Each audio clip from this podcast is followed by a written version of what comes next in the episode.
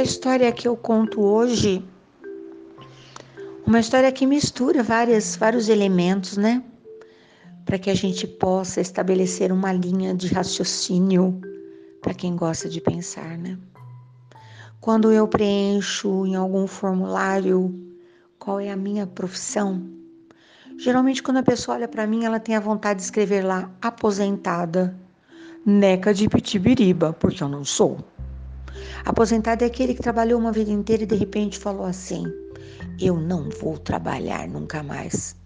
Até hoje nem passou esse pensamento pela minha cabeça. Eu acho que o trabalho é uma coisa, algo tão digno, né? E eu trabalho com tantas coisas que eu nem sei o que eu colocaria.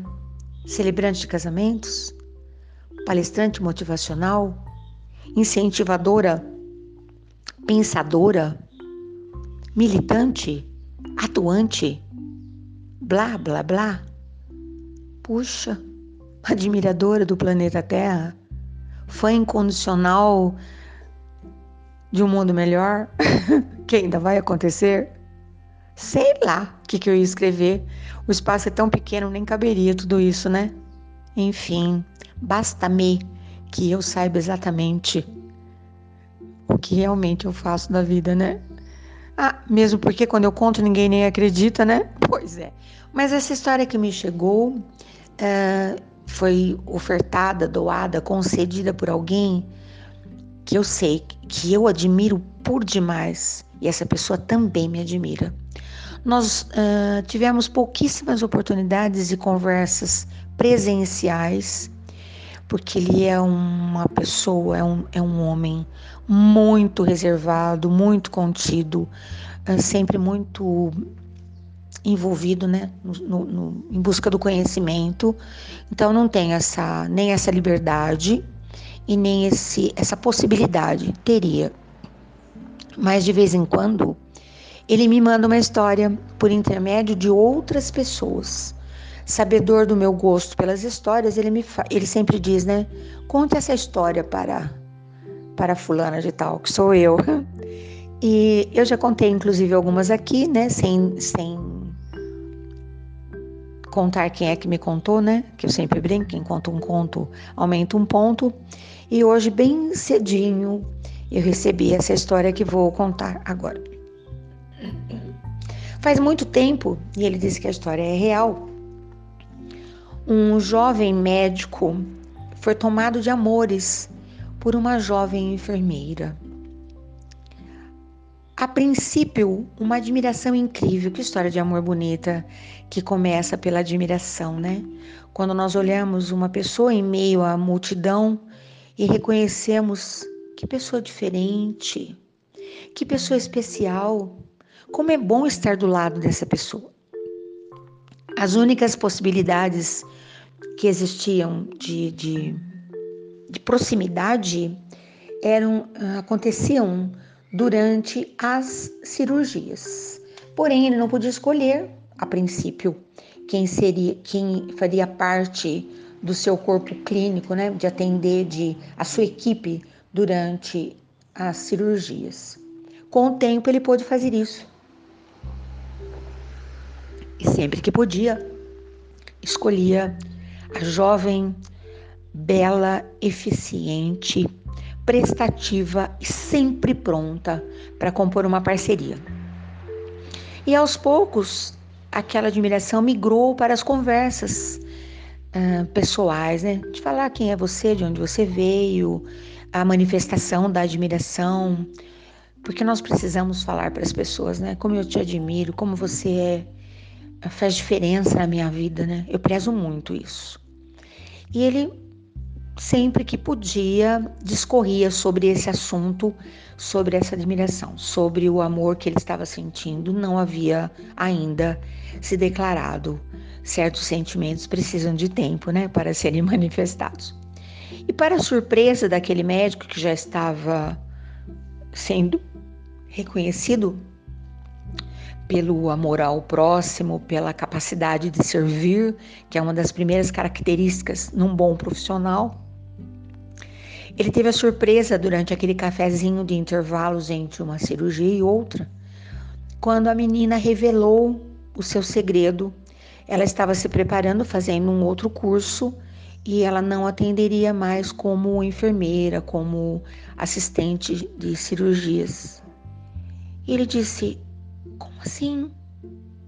Eu não consigo imaginar uma outra pessoa para atuar do meu lado. Você é a parceria perfeita. Você praticamente adivinha os meus pensamentos. Quando eu sei que é você que estará preparando os instrumentos, uh, organizando tudo, desinfetando, preparando o paciente, você tem todas as características que eu jamais imaginei que um dia fosse possível em uma única pessoa. Como assim? Me diga qual é o seu motivo. É a remuneração? Nós podemos trabalhar também em prol disso. Ela disse: não. Por conta da asepsia, eu tenho um problema de saúde e olhe como ficam as minhas mãos. Era uma época que alguns profissionais, é uma história antiga, tá? Já haviam percebido que a higienização das mãos fazia a maior diferença no decorrer do tratamento, no decorrer das cirurgias e no pós-cirúrgico.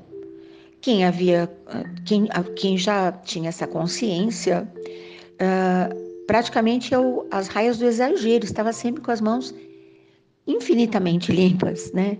Não tocava em nada eh, desde aquela super uh, correta lavagem das mãos, né? E ela era uma menina que agia assim, porém ela tinha uma, um problema. Na época, os produtos que se usavam para asepsia eram fortes, né? E ela estava com a mãozinha sempre machucada, e isso era um perigo, porque ela, na tentativa de proteger o paciente, ela poderia colocá-lo em risco, mas também ela estava correndo riscos. E ele foi tomado de um sentimento de piedade, porque ele não havia percebido é, as palmas das mãos, né? Que, que haviam sido afetadas. Ele ficou muito preocupado, muito preocupado. E ele procurou a ajuda de amigos e desenvolveu luvas para que ela higienizasse as mãos, calçasse as luvas e pudesse estar protegida, certamente uma alergia, qualquer coisa assim, né?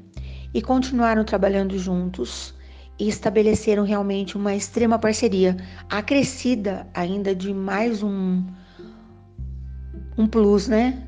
O carinho e o respeito que ele passou a ter também o cuidado, né, com aquela pessoa que cuidava de todo mundo.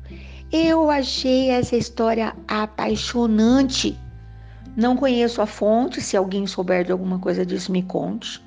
Talvez ela, essa história tenha sido envolvida por um lado romântico, eu também faria isso, né? Mas enfim, fiquei com uma vontade danada de compartilhar.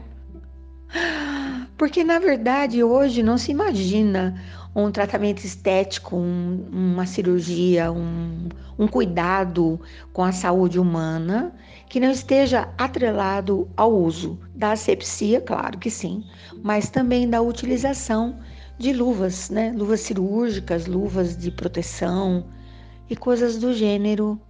Como todas as coisas fantásticas que me passam pelos ouvidos, pela mente, pelo coração, claro, meu primeiro pensamento eu vou compartilhar essa história no meu podcast, no nosso podcast, e vou presentear os ouvidos de quem tiver essa vontade de ouvir, né?